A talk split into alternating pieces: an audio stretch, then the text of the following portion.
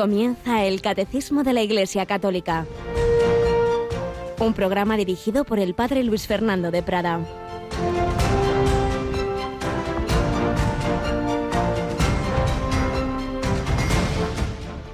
El reino de los cielos se parece a un rey que celebraba la boda de su hijo. Mandó a sus criados para que llamaran a los convidados, pero no quisieron ir. Tengo preparado el banquete, matado terneros y reses cebadas, todo está a punto, venid a la boda. Pero ellos no hicieron caso. Uno se marchó a sus tierras, otro a sus negocios. Los demás agarraron a los criados y los maltrataron y los mataron. Alabado sea Jesús, María y José, muy buenos días en este jueves 18 de agosto. Va avanzando este mes va avanzando la historia de la salvación, va avanzando tu historia y la mía. Dios una y otra vez nos llama, nos invita a su boda, al banquete, banquete del reino de los cielos, pero cuya puerta empieza a abrirse aquí. El Señor nos invita aquí a su banquete, a contemplarle, a unirnos unos con otros en ese banquete en que el manjar es el Cordero Inmaculado, que es Jesucristo, que es la Eucaristía en definitiva. Señor nos invita. Un banquete es algo gozoso, alegría, celebramos una fiesta, nos unimos. Bueno, pues nos parecen más interesantes otras cosas. Uno tenía que ver sus tierras, otros sus negocios. Rechazaron la invitación. Y ese es el gran drama de la historia. El Señor, con todo su amor, nos invita a participar de su gozo eterno, de su felicidad eterna. Nos invita a vivir esa su alegría y nos parece más interesante nuestros placercillos mm, pequeños y, meramente temporales que se acaban enseguida, que nos dejan luego resaca y despreciamos la invitación del Señor. Él una y otra vez va a seguir llamando a la puerta, pero claro, nuestra vida se termina cuando menos lo esperamos. No seamos tontos, no rechacemos esta invitación. El Señor nos envía sus mensajeros también a través de estas ondas llegan. Muchas veces esas invitaciones y tenemos muchos testimonios de personas que en un momento dado, a los 30, 40 años, 50, de repente dicen, Dios mío, yo dónde estoy, qué hago, estoy haciendo con mi vida. Pues si te llega esa llamada por un camino o por otro, no rechaces, que vale la pena, hombre, que el Señor no nos invita a pasarlo mal, nos invita a disfrutar de ese gozo del amor de Dios con un corazón filial, Dios Padre nos quiere y un corazón fraternal. No vivir en, en, la oposición a los demás, en los celos, en las rivalidades, en las envidias que amargan el corazón. Pero aquí tenemos a una mujer siempre alegre, nada amargada. Mónica, buenos días. No, en todo caso, hoy un poco dormida. Bueno, bueno, bueno. Pero eso se pasa. Eso se pasa. y, y, hasta fresquitos, ¿verdad? Sí, Esto sí. es increíble. Hay que dar gracias a Dios por el respiro en estos calores que hemos Un tenido poquito. este verano. Respiramos. Pues nada, vamos a seguir también respirando, viendo cómo el Señor nos quiere, cómo nos sana y con el comentario tan bonito del Padre José Granados a esta parábola del buen samaritano relacionándola con los sacramentos. Seguimos con esta historia, con esta parábola del buen samaritano, que es Jesucristo de cada uno de nosotros.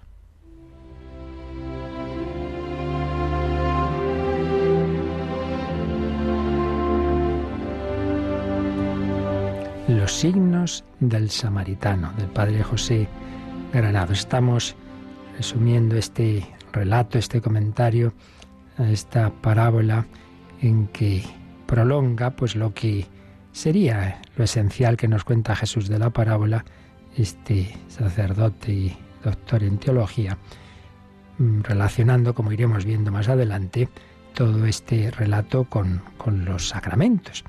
Recordad que estaban hablando ahí los que estarían en esa posada donde el buen samaritano llevó al hombre asaltado en el camino.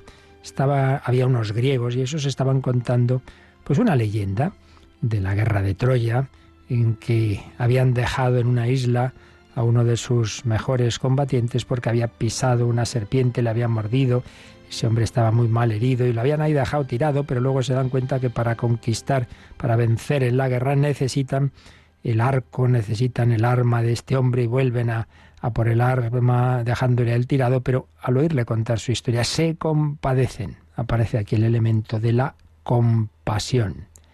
Y sigue contándonos el padre Granados. El griego detuvo su relato y dejó que el silencio de la noche, compuesto del canto de los grillos y del crepitar del fuego, sellase sus palabras en el corazón de los oyentes.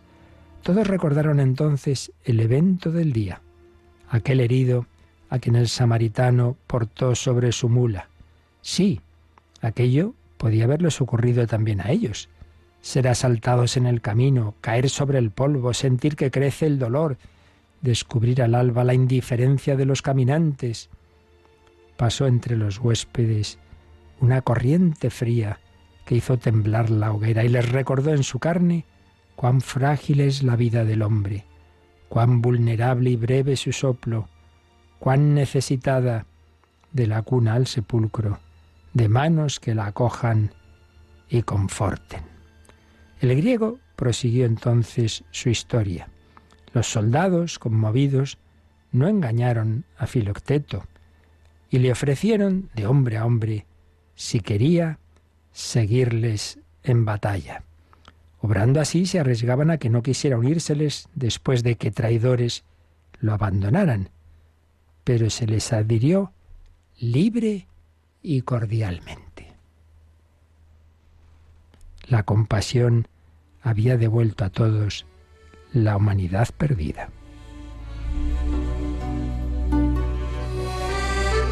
¿No sería esto en el fondo lo que les hizo ganar la guerra? Siente compasión quien es capaz de imaginar que el dolor inmenso del otro podría también ser el suyo. Por eso nuestro pueblo, concluyó orgulloso el griego, ama el teatro y la literatura, pues ayudan a imaginar el mundo de los otros para identificarnos con su penuria y acudir a su remedio. La compasión nos invita a inclinarnos para socorrer al herido, asocia a los hombres en confianza y amistad, brinda fuerza para la batalla de la vida. Tal vez ahora nuestros guerreros avanzarán más lentos cargando con aquel arquero cojo, pero pudieron apuntar mejor en el blanco de su triunfo.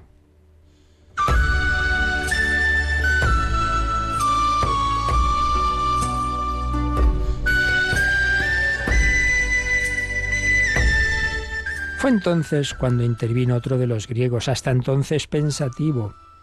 Has hablado bien de la compasión, pero tienes todavía que despejar una duda.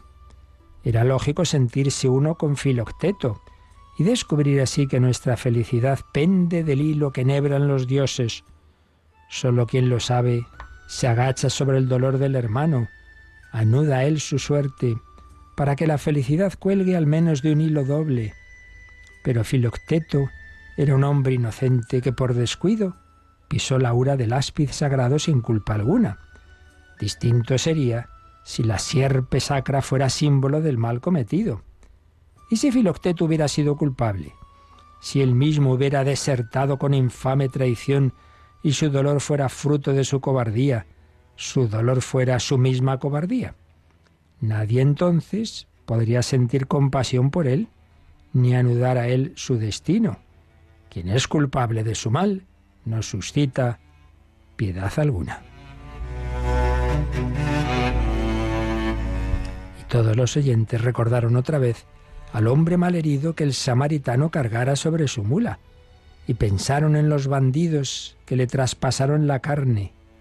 Vivían al filo de la muerte, sin el gozo de una morada, sin la satisfacción del fruto de las manos o del fruto del seno, con el peso de los guardias sobre su vigilia y de los muertos asesinados sobre sus noches.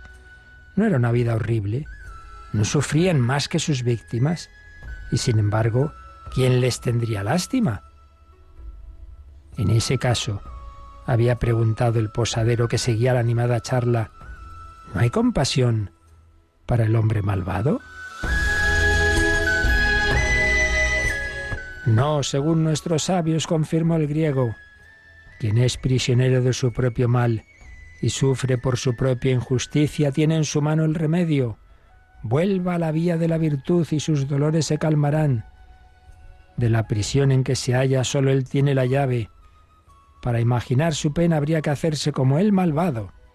Si acaso, concluyó, le queda la clemencia del juez, que desde lo alto mitiga la condena, sabedor del polvo miserable de que estamos hechos los humanos. Y en el silencio con que la noche envolvía a cada uno, todos comprendieron la verdad de lo que el griego decía, y todos desearon sin saberlo que esa no fuera toda la verdad. Bueno, pues nosotros sí sabemos que esa no es toda la verdad. Nosotros sabemos que la misericordia, que incluye la compasión, pero es una misericordia superior, la misericordia que no encontraron los filósofos griegos, se nos ha revelado en el Dios que nos ha hablado en toda la historia de la salvación y que ha llegado a hacerse carne en Jesucristo. Esa misericordia que justamente a quien más la necesita porque la ha rechazado antes, el pecador, el que sí que lo ha hecho él mal, por su culpa, no simplemente es un sufrimiento que le viene de fuera, sino culpable, a ese que más lo necesita, es a quien más se le otorga. Hoy estarás conmigo en el paraíso. No se nos dice que el buen ladrón fuera inocente, no, no. Pero Jesús mira con misericordia. Lo iremos viendo, iremos viendo cómo esa misericordia nos llega incluso de esa manera, digamos, corporal, a través de los sacramentos.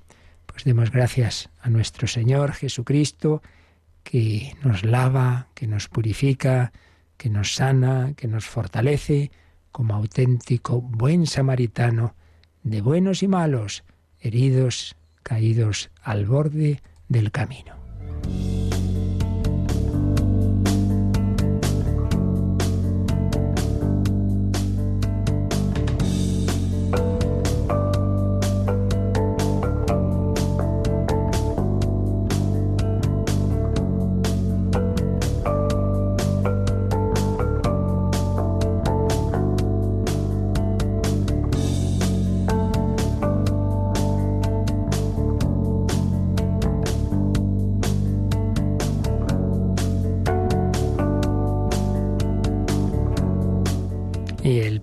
Sacramento con que el buen samaritano sana nuestras almas y cuerpos es el bautismo.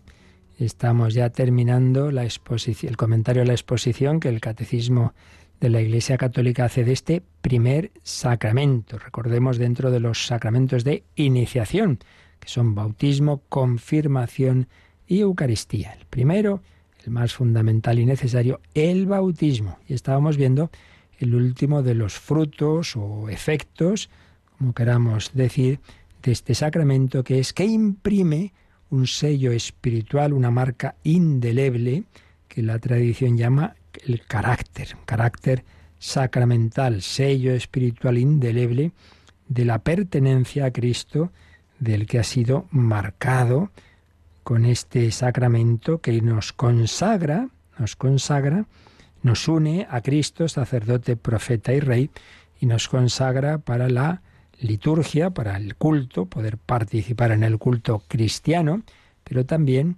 para dar testimonio como eh, colaboradores del, del Maestro y evangelizador y profeta que es Cristo, Cristo sacerdote, participamos de su culto, profeta, estamos llamados a dar testimonio y rey, llamados también a colaborar en la extensión de su reino.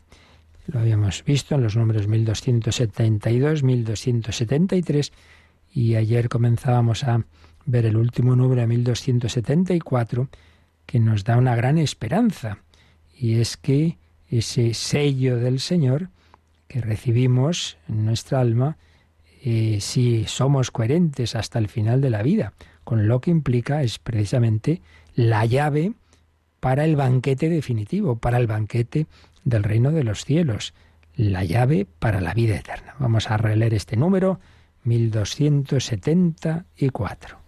El sello del Señor es el sello con que el Espíritu Santo nos ha marcado para el día de la redención. El bautismo, en efecto, es el sello de la vida eterna El fiel que guarde el sello hasta el fin, es decir, que permanezca fiel a las exigencias de su bautismo, podrá morir marcado con el signo de la fe, con la fe de su bautismo, en la espera de la visión benaventurada de Dios, consumación de la fe, y en la esperanza de la resurrección. Pues sí, un número bien consolador, el sello del Señor. Ya decíamos que aunque uno pues luego no viviera conforme ese bautismo, eso está ahí.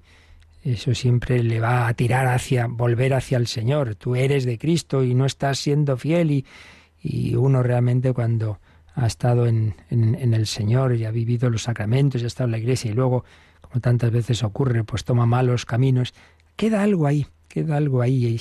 Yo recuerdo un, un amigo que era así como bastante inestable y tenía pues momentos muy muy espirituales, muy devotos y luego pues lo contrario decía sí, pero pero en esos momentos en que me aparto siempre me queda ahí una tristeza, una nostalgia y acabo volviendo, y acabo volviendo y vaya que sí volvió. Pues sí, el sello del Señor, el sello del Señor, pero es verdad que claro, que que si uno no se arrepiente, que si uno no mm, sigue esa tendencia, esas gracias que Dios nos da para vivir en coherencia con ese sello, pues claro, Dios no va a obligar a nadie a disfrutar con Él en el banquete, si uno rechaza esa invitación al banquete. Por tanto, sello del Señor con que el Espíritu Santo nos ha marcado, hay que guardar ese sello hasta el fin, hasta el fin. Y si así lo hacemos, dice este número, el que así lo haga podrá morir marcado con el signo de la fe. Es una expresión de la liturgia de la misa, del canon romano, la primera plegaria eucarística, el signo de la fe, la fe del bautismo. Y recordemos que por el bautismo se infunde en el alma, junto a ese carácter indeleble, la gracia santificante con las virtudes teologales, la fe, la esperanza y la caridad. Si uno mantiene en su vida esa, esa unión con el Señor, esa fe se va a convertir en visión, esa esperanza, ese deseo, se va a convertir ya en disfrutar de ese Dios, ya no se espera, ya se le ve. La fe y la esperanza se consuman en visión y en gozo. Y lo que permanece es la caridad, el amor. Amados, amar. Amados, amar al Señor pues es la maravilla. Y, eso sí, si podríamos decir que en cierto modo, incluso después de la muerte, queda todavía una esperanza porque no está completo todo.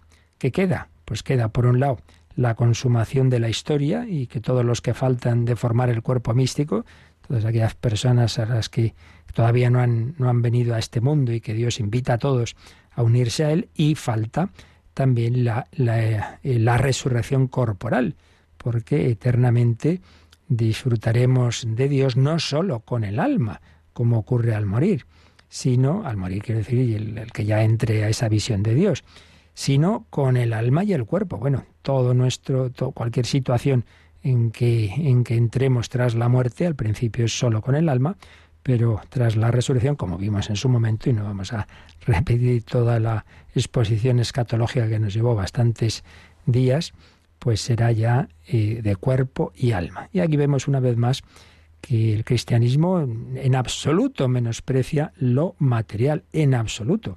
Eso es de corrientes, por un lado, de, de, la filosofía griega de corte más platónico, con las cosas buenas y malas de esa corriente, y del mundo oriental, que tiende mucho a ese espiritualismo que menosprecia lo material. Pues de nada de esto en el cristianismo, por un lado, porque Dios ha hecho carne, más que eso, pues ya que queremos, ¿no? El verbo se ha hecho carne, sarx, así. No, no dice hombre, no, no, carne, para que quede claro la, la, la importancia de, y, la, y, la bondad de que todo lo que Dios ha creado es bueno, así lo dice ya el, el Génesis, ¿no? Cuando nos habla de la creación, vio Dios que todo era bueno. No es bueno solo el espíritu y, lo material es malo y hay que irse separando de ello. Entonces la, eh, vida espiritual sería irse separando de lo material, que no, que no, que no va por ahí la cosa. Otra cosa es no dejarse llevar de los instintos, de, eso es otra cuestión, pero no porque eso sea malo en sí misma, esa carne, sino que estamos heridos cuerpo y alma, también el alma se despista y el pensamiento, mucho peor, cuando caen pecados contra la fe, eh, la soberbia, todo eso.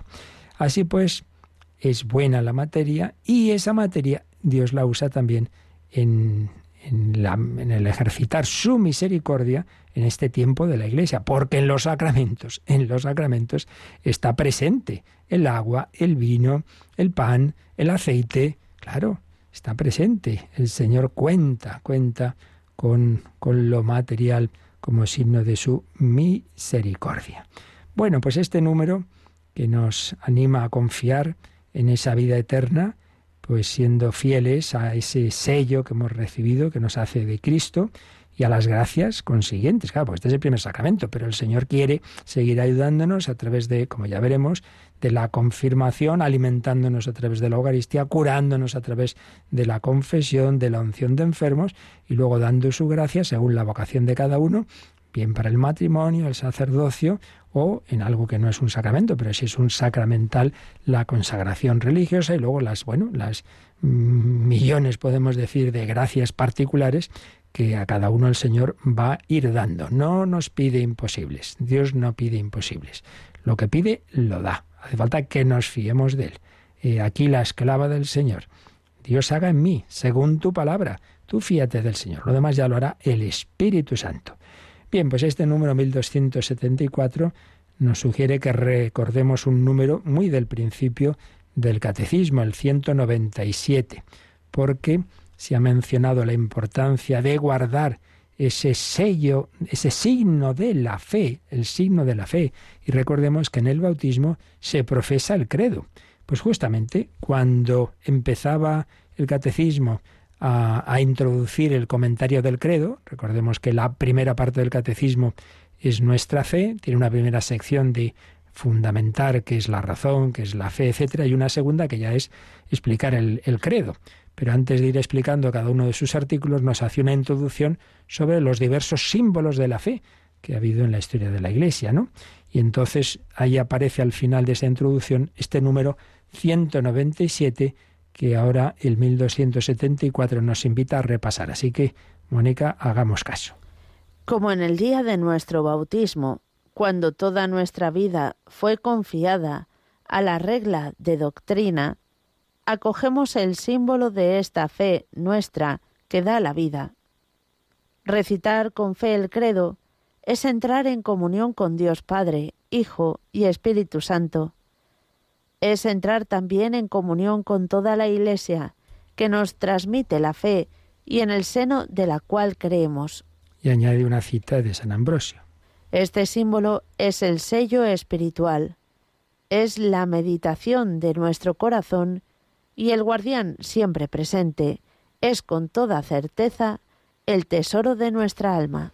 Pues así terminaba la introducción que nos hace el catecismo al comentario que luego iba va haciendo sobre todos los artículos del credo. ¿En qué, ¿En qué actitud debemos rezar el credo? Simplemente como una especie de resumen, de síntesis, uno se ha estudiado eh, la teología y entonces el resumen de, la, de lo que creemos está aquí. Venga, voy a aprendérmelo de memorieta. No, no, no es eso. Fijaos lo que se nos ha dicho. Recitar con fe el credo es entrar en comunión con Dios Padre, Hijo y Espíritu Santo y con toda la Iglesia. Por tanto, es una oración. Y una oración no se dice como así de memorieta, como la tabla de multiplicar. No, una oración es para, pues eso, dirigirnos a las personas divinas. No nos olvidemos de que el credo está estructurado en base a las tres divinas personas. Creo en Dios Padre Todopoderoso. Y ahí en relación con el Padre hablamos de la creación. Creo en Dios Hijo y ahí hablamos de la redención. Se ha hecho hombre, ha muerto, ha resucitado, etc. Creo en Dios Espíritu Santo. Y ahí hablamos de la obra de la santificación a través de la Iglesia y de la esperanza de la vida eterna. Entonces, esto es muy importante. Recemos el credo en ese sentido personal estamos en misa y cuántas veces nos estamos con Dios Padre, todo no, hombre, no. Quiere decir, Señor, me apoyo en ti, confío en ti, Padre mío, confío en ti. Si tú has creado el mundo, también puedes darme lo que yo ahora necesite. Creo, confío en Dios Padre Todopoderoso. Si es Todopoderoso, puede hacer lo que sea, lo que, lo que sea necesario, lo que, mm, ¿cómo voy a dudar? ¿Cómo voy a estar inquieto? ¿Cómo, si uno anda agobiado, pues es porque no acaba de creer que Dios es Padre y es todopoderoso. Si es Padre, pues fíjate del hombre que te quiere. Y si es todopoderoso, nada es imposible para Dios. Nada es imposible para Dios. Creo en Dios Padre todopoderoso. Confío en ti. Confío en ti, Jesucristo. ¿Cómo no voy a confiar en ti? Si has muerto por mí. ¿Quién, quién, quien ha, hecho lo más, ¿cómo no va a hacer lo menos? ¿Quién nos separará del amor de Cristo? Rezar el credo no es decir de memorieta verdades, sino que es crecer, ojalá, pedir al Señor crecer cada vez más en esa confianza en tú, que te has hecho hombre por mí, que, que renuevas tu entrega por mí en la Eucaristía, que me das ese abrazo diario. Creo en ti, confío en ti, alma de Cristo, santifícame, cuerpo de Cristo, sálvame, sangre de Cristo, embriágame, sí, y espero en ti que con tus santos te alabe por los siglos de los siglos. Eso es recitar con fe el credo. Creo en ti, Espíritu Santo. Tú me vas a iluminar, me vas a dar la gracia que yo no tengo, me vas a hacer ver qué tengo que hacer y darme la fuerza para cumplirlo. Y todo ello en comunión con toda la Iglesia. No rezo yo solito, estamos rezando en la misa todos juntos. Ese mismo credo es entrar en el nosotros de la Iglesia, lo hemos repetido muchas veces. El bautismo no solo nos une personalmente con, con, la Santísima Trinidad, sino que nos une también con los hermanos, con la Iglesia. Entramos en el cuerpo místico de Cristo, comunión con toda la Iglesia que nos transmite la fe y en el seno de la cual creemos, nos ha dicho este número 197. Y como nos ha dicho San Ambrosio, rezar pues este credo es una meditación de nuestro corazón, el tesoro de nuestra alma.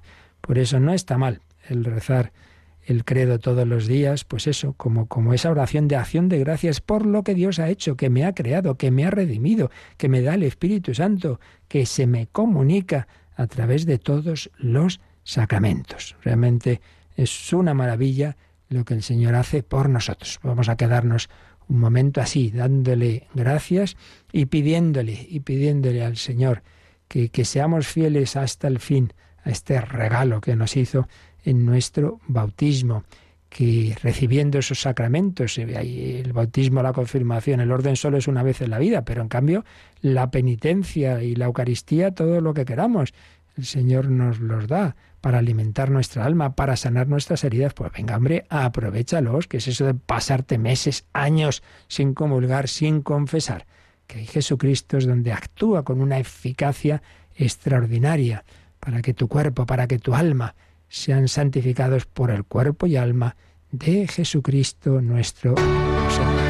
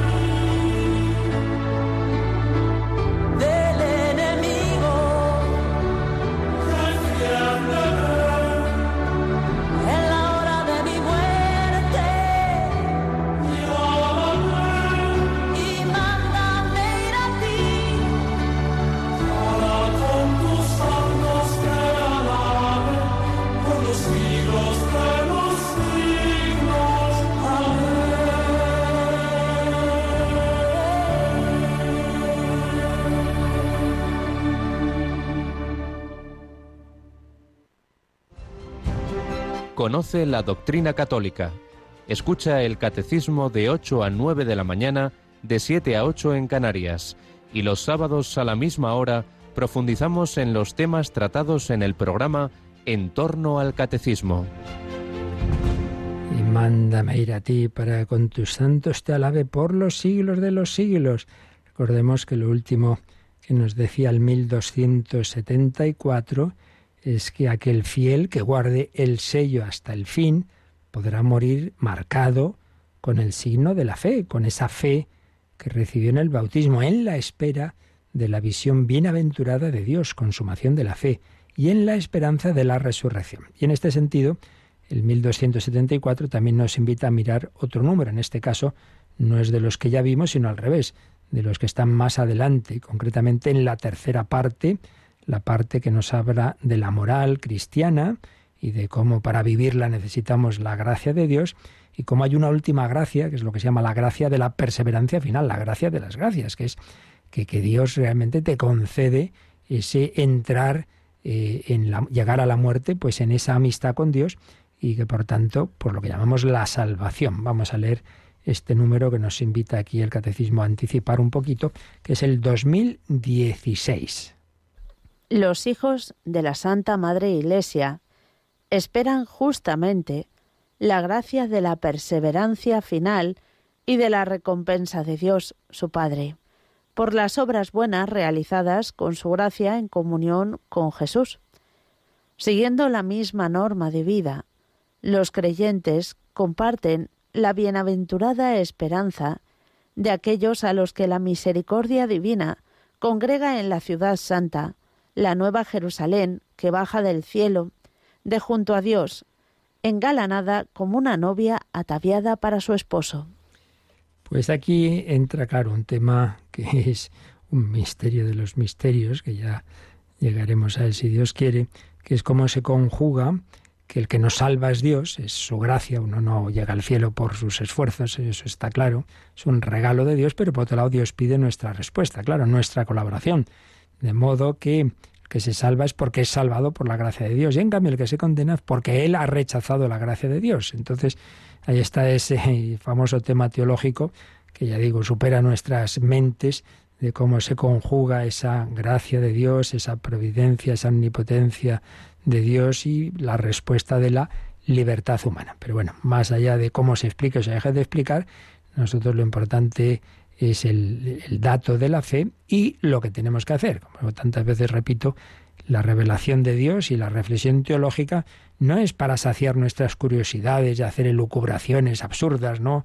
que no van a ninguna parte, sino que tiene una finalidad práctica. O sea, lo que Dios nos ha dicho no es para que debatamos así porque estamos aburridos, entonces no sabemos qué hacer y debatimos de cosas teológicas raras. No, el fin es práctico, es decir, ¿qué tenemos que hacer para aprovechar nuestra vida bien, para hacer cumplir el plan de Dios y en definitiva llegar a nuestro objetivo final, que es este, que es la unión con Dios, que es el cielo?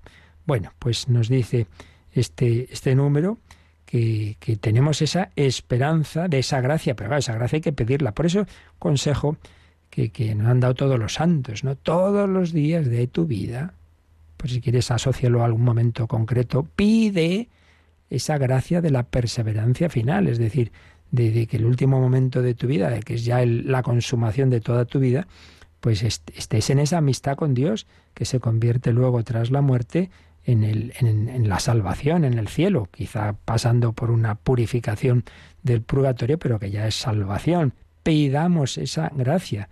Recuerdo algún monje, que el sacerdote también, que me decía que él en el momento de la consagración de la misa siempre pedía tres gracias, tres gracias. Una, esta que digo, pues esa perseverancia final, que ese Jesús que tenía en sus manos, eh, él se mantuviera unido a él en ese momento de la muerte perseverancia final. Segundo, perseverar en su vocación. Cada uno pues pidamos perseverar en la vocación que Dios ha dado, sea el sacerdocio, sea la vida religiosa, sea el matrimonio, en cualquier caso tu vocación cristiana.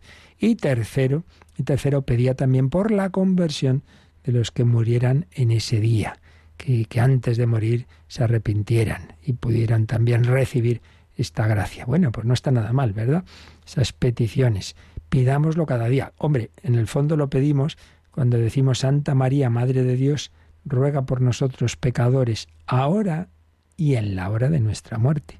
Que en ese momento decisivo del que pende la eternidad, María nos ayude con su intercesión, ruega por nosotros en la hora de nuestra muerte. Los dos momentos principales, podemos decir, de la vida del cristiano, el ahora, el momento presente, ahora, ahora, hoy, vivir ese momento presente. Ahora necesito tu gracia, ruega por mi pecador, y la necesitaré especialísimamente, que estará el demonio ahí incordiando, haciendo su último esfuerzo por, por separarme de Dios en la hora de mi muerte. Gracia de la perseverancia final. Bueno, pues vamos a leer también algunas reflexiones, lo hemos ido usando, de un librito que escribió el padre José Antonio Guenaga, jesuita ya fallecido, experto en liturgia y comentando pues esto del, del carácter mm, que imprime el bautismo, pues daba este trasfondo último del carácter. ¿Cuál es su trasfondo? Pues el amor de Dios.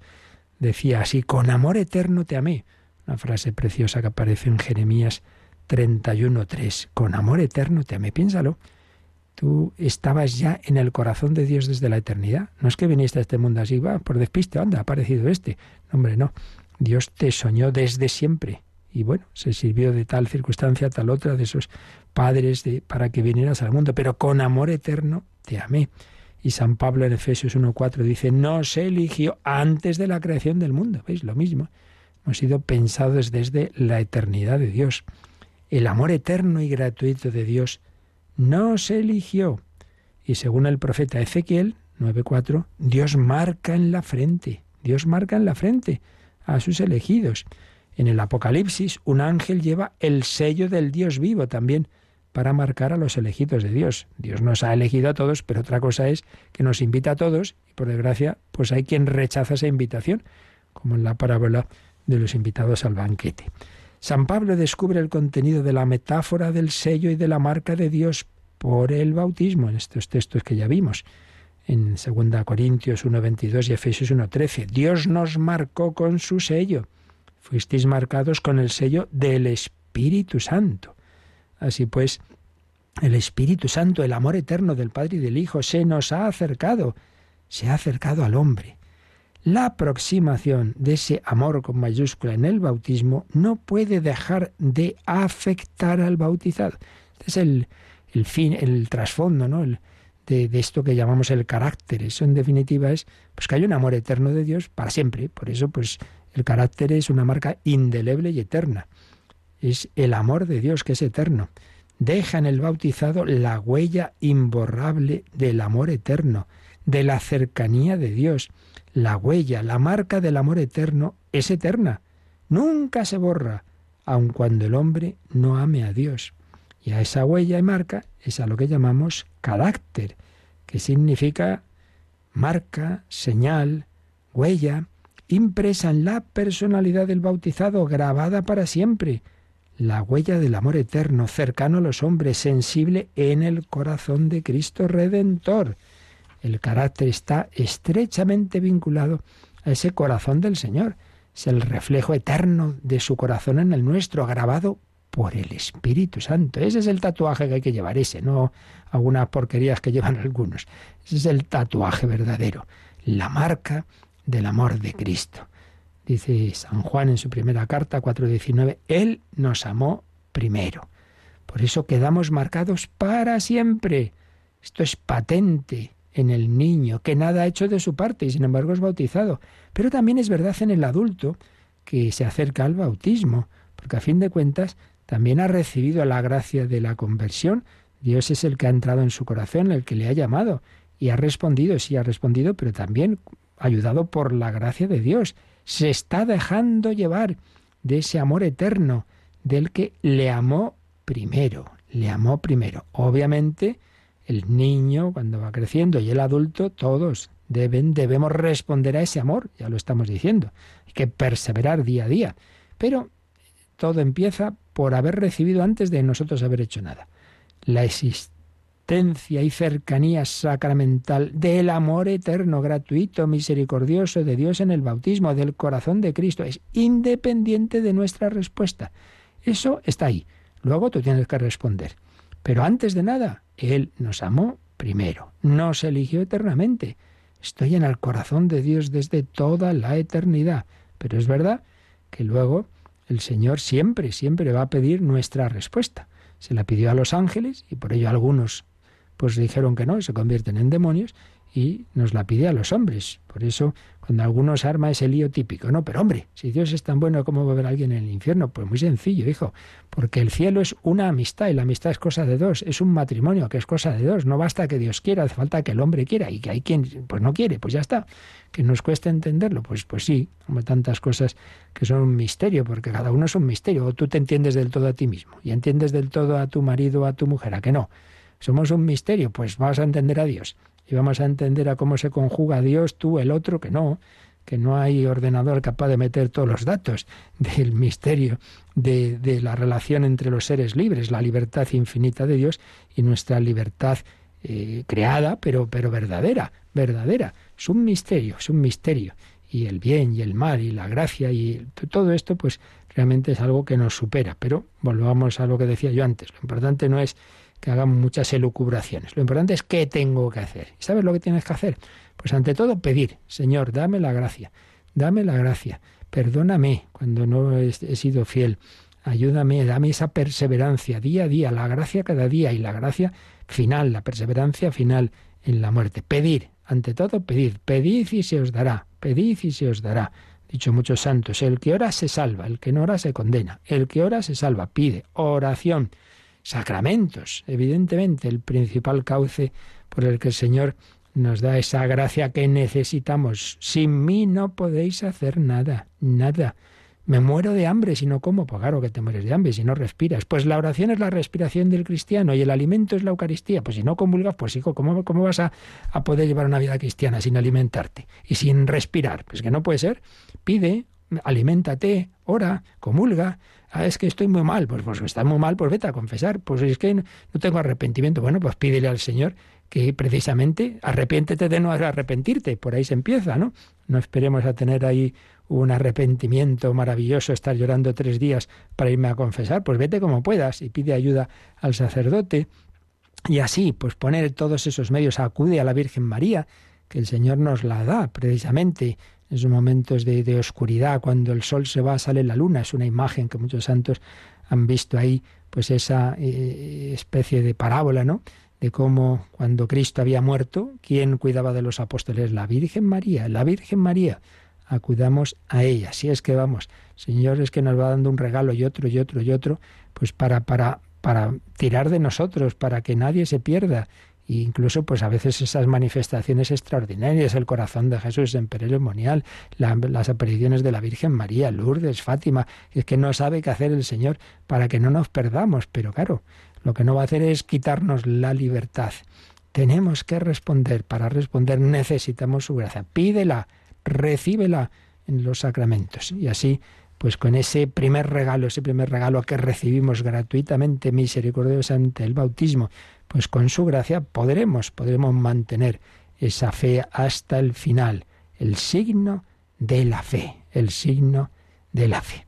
Bueno, pues con esto terminamos lo que son los números de exposición eh, detallada de, que ha ido haciendo el catecismo de todo lo que es el sacramento del bautismo. Recordemos que lo hemos visto en diversos apartados. Primero fue el nombre, el nombre los distintos nombres del sacramento del, del, bautismo. Luego vimos un poco pues, el bautismo en la historia de la salvación, en lo que se llama la economía de la salvación, cómo fue prefigurado en el Antiguo Testamento. Luego pues tiene ese, llega ese bautismo de Juan, Juan el Bautista, que bautiza a Cristo, el bautismo de Cristo en el río Jordán, y luego el bautismo ya en la historia de la Iglesia. Luego estuvimos viendo cómo se celebra el sacramento del bautismo, el rito del sacramento del bautismo. Eh, bueno, también vimos cómo el bautismo entra dentro de esos sacramentos de iniciación. Entonces estuvimos hablando de la iniciación cristiana y viendo, pues como digo, cada uno de los ritos del bautismo lo que implica. Después nos preguntábamos quién puede recibir el bautismo.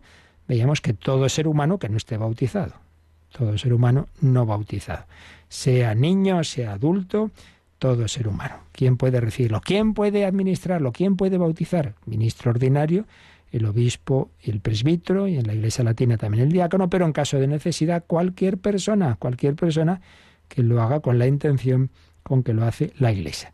Luego vimos el tema complejo de la necesidad del bautismo, es el camino ordinario de salvación, pero es verdad que existe lo que llamamos el bautismo de deseo para aquellos que sin culpa pues no hayan podido recibir el bautismo sacramental.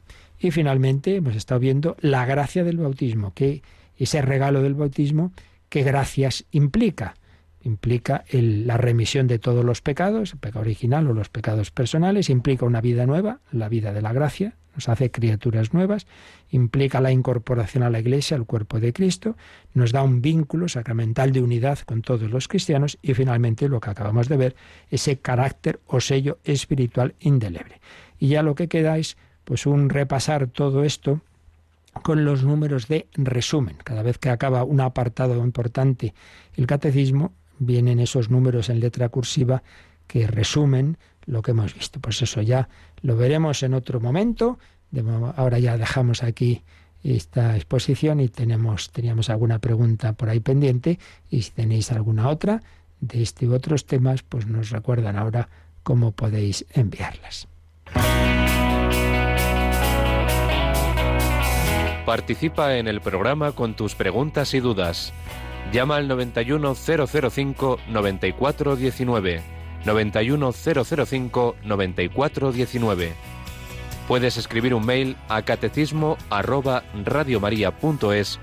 o escribirnos un mensaje al teléfono de WhatsApp 668 594 383 668 594 383.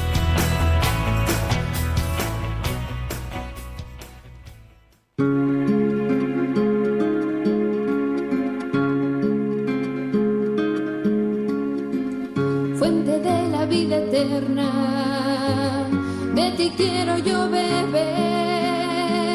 Muestra el corazón abierto, déjame saciar mi sed. Fuego de misericordia, que consumes mi pecado en tu costado. Corazón de Jesucristo, fuente eterna del amor. Quiero estar siempre contigo, abraza mi corazón. Corazón de Jesucristo,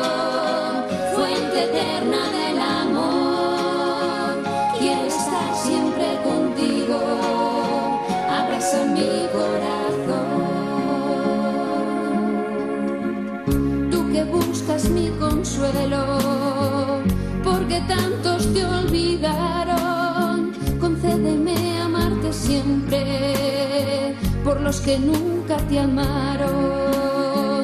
Tu corazón es la puerta, el amor que nunca acaba, que yo sepa entrar por ella y perderme en tus entrañas.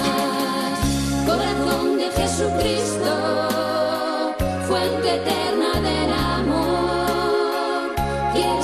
siempre contigo, abraza mi corazón.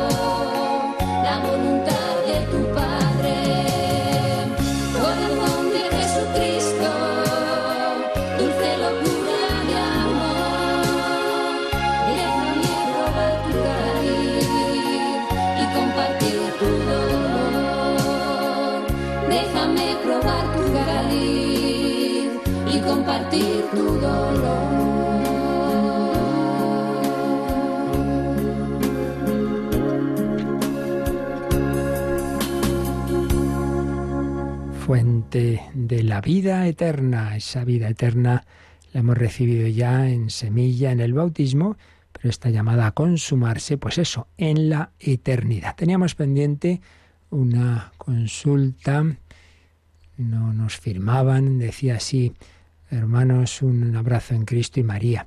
Eh, me gustaría saber qué dice el catecismo de la Iglesia sobre el nudismo. ¿Cuál es la posición de la Iglesia? ¿Cuál debe ser la conducta del católico? Me interesa el tema ya que en las playas de España se practica sin importar las familias y los niños. A ver, propiamente propiamente así, tal cual, sobre el nudismo como tal, en el catecismo no veo yo nada, sino que habla en general pues del trasfondo que está aquí, ¿no? Que eso lo tenemos pues relacionado con el noveno mandamiento.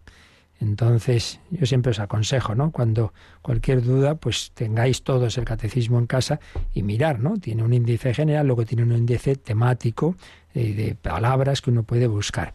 Entonces, ahí veremos que en el noveno mandamiento, que nos habla pues de, esa purificación del corazón. Recordemos aquella palabra de Jesús en el Sermón del Monte, Mateo 5, 28.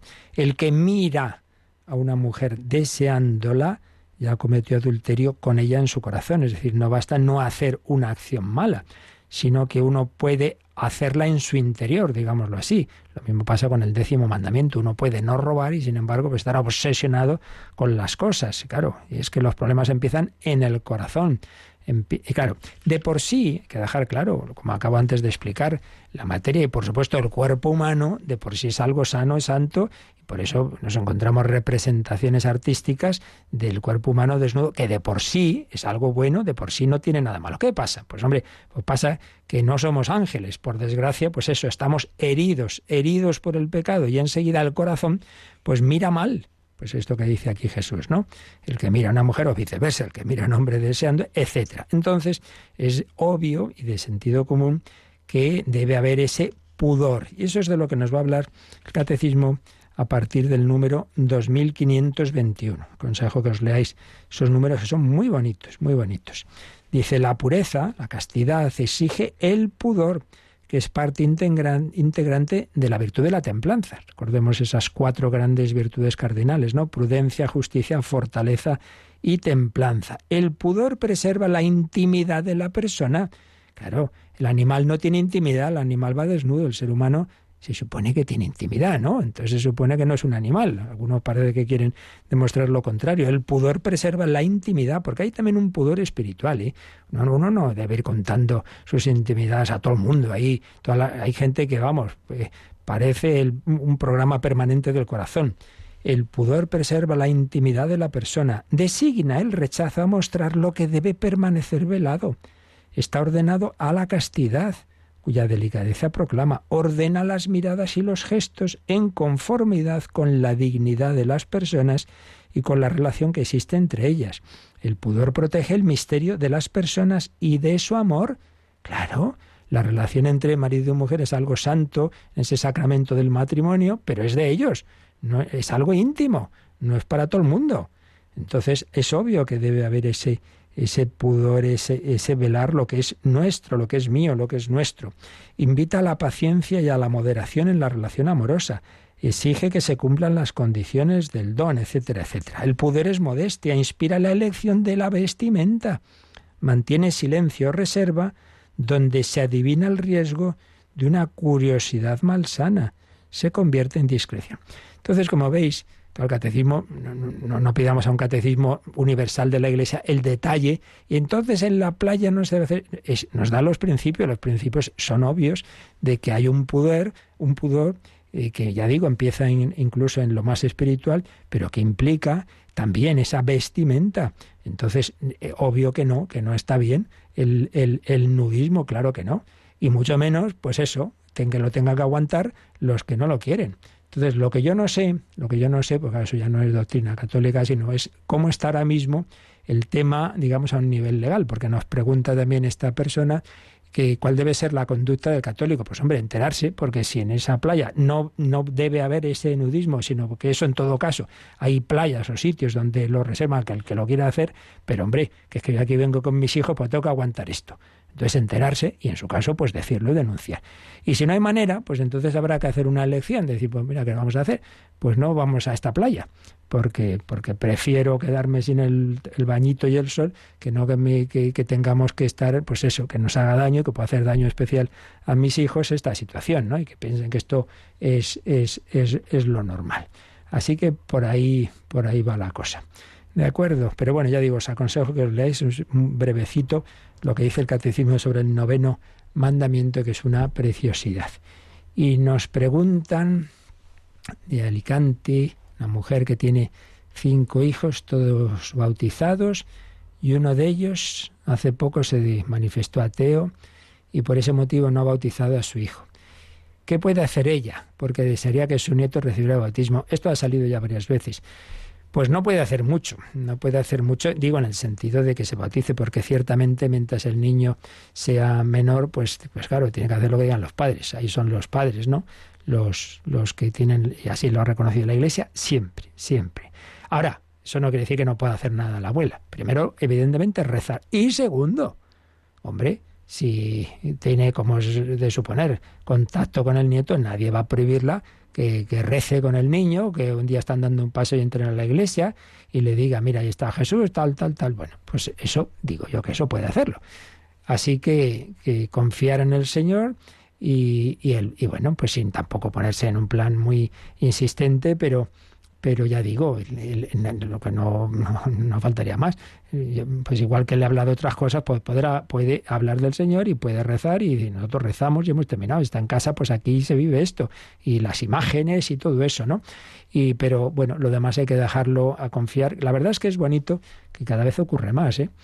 Es, triste que haya ya una generación que muchas veces no bautiza a los hijos, pero es bonito que ya lo estoy viendo sobre todo cuando van a un colegio en que, hay una formación cristiana, pues los no bautizados lo piden muchas veces y dicen, oye, pero que yo quiero, que yo quiero ser cristiano y yo quiero bautismo, yo quiero la comunión. Niños y, mayores. A mí me acabo de conocer una chica de 18 años, pues que acaba de, de ser bautizada. Así que a confiar, a rezar y a dar buen ejemplo. Bueno, pues lo dejamos aquí y pido vuestras oraciones por un lado, por, porque un servidor con otro grupo de sacerdotes la semana que viene estaremos haciendo ejercicios espirituales, que falta nos hace. segundo, porque tenemos voluntario de Radio María, muy bueno, eh, Pedro Manuel Romero, que dirige el programa Lazos, que está pues muy grave, muy grave, muy confiado en el Señor, él tiene mucha fe en la vida eterna, pero os pedimos pues eso, a la compañía de la oración y bueno, lo que el Señor sabe más que nosotros, lo que Dios quiera, pero siempre con esa su gracia para Él y toda su familia. La bendición de Dios Todopoderoso, Padre, Hijo y Espíritu Santo, descienda sobre vosotros. Alabado sea Jesucristo.